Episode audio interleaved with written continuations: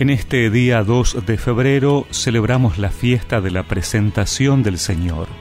Por eso escuchamos en el Evangelio que cuando llegó el día fijado por la ley de Moisés para la purificación, llevaron al niño a Jerusalén para presentarlo al Señor, como está escrito en la ley.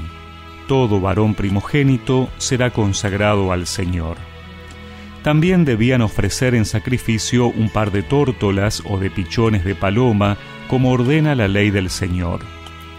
Vivía entonces en Jerusalén un hombre llamado Simeón, que era justo y piadoso, y esperaba el consuelo de Israel. El Espíritu Santo estaba en él y le había revelado que no moriría antes de ver al Mesías del Señor. Conducido por el mismo Espíritu, fue al templo, y cuando los padres de Jesús llevaron al niño para cumplir con él las prescripciones de la ley, Simeón lo tomó en sus brazos y alabó a Dios diciendo, Ahora, Señor, puedes dejar que tu servidor muera en paz, como lo has prometido, porque mis ojos han visto la salvación que preparaste delante de todos los pueblos, luz para iluminar a las naciones paganas y gloria de tu pueblo Israel. Su padre y su madre estaban admirados por lo que oían decir de él. Simeón, después de bendecirlos, dijo a María, la madre, Este niño será causa de caída y de elevación para muchos en Israel. Será signo de contradicción, y a ti misma una espada te atravesará el corazón. Así se manifestarán claramente los pensamientos íntimos de muchos.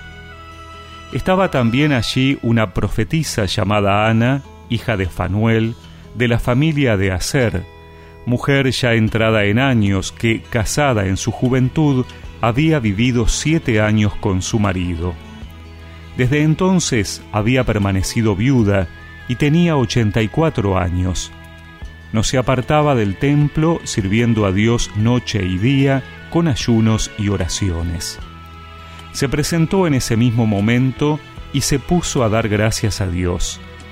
Y hablaba acerca del niño a todos los que esperaban la redención de Jerusalén.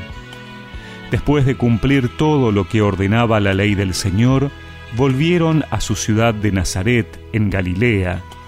El niño iba creciendo y se fortalecía, lleno de sabiduría, y la gracia de Dios estaba con él.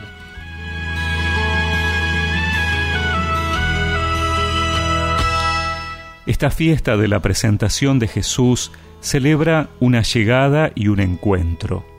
La llegada del anhelado Salvador, núcleo de la vida religiosa del pueblo, y la bienvenida concedida a él por dos representantes dignos de la raza elegida, Simeón y Ana. Por su avanzada edad, estos dos personajes simbolizan los siglos de espera y de anhelo ferviente de los hombres y mujeres devotos de la alianza antigua. En realidad, ellos representan la esperanza y el anhelo de la raza humana. Al revivir este misterio en la fe, damos de nuevo la bienvenida a Cristo. Este es el verdadero sentido de la fiesta. Es la fiesta del encuentro, el encuentro de Cristo y su Iglesia. Por eso hoy se nos invita a que profesemos públicamente nuestra fe en la luz del mundo, luz de revelación para todo pueblo y persona. Hoy vayamos al encuentro del Señor en la Eucaristía, a quien también nosotros necesitamos reconocer como Simeón y Ana en medio de la multitud de ofrecimientos en el mundo. La fiesta de hoy no se limita a permitirnos revivir un acontecimiento pasado, sino que nos proyecta hacia el futuro. Prefigura nuestro encuentro final con Cristo en su segunda venida. Somos el pueblo peregrino de Dios que camina a través del tiempo, guiado por la luz de Cristo y sostenido por la esperanza de encontrar finalmente al Señor de la Gloria en su reino eterno.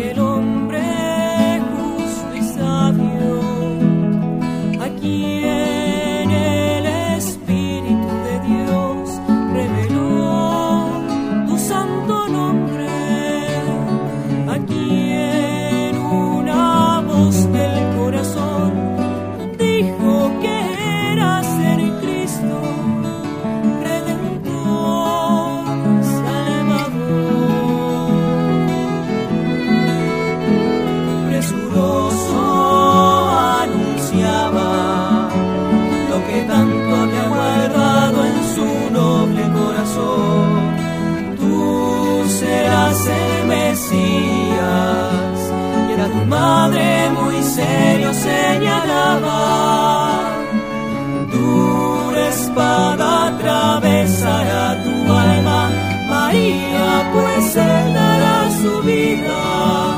para salvar los corazones. Y recemos juntos esta oración. Señor, tú que eres la luz de las naciones, ilumina mi vida y la del mundo entero con tu presencia. Amén. Y que la bendición de Dios Todopoderoso, del Padre, del Hijo y del Espíritu Santo, los acompañe siempre.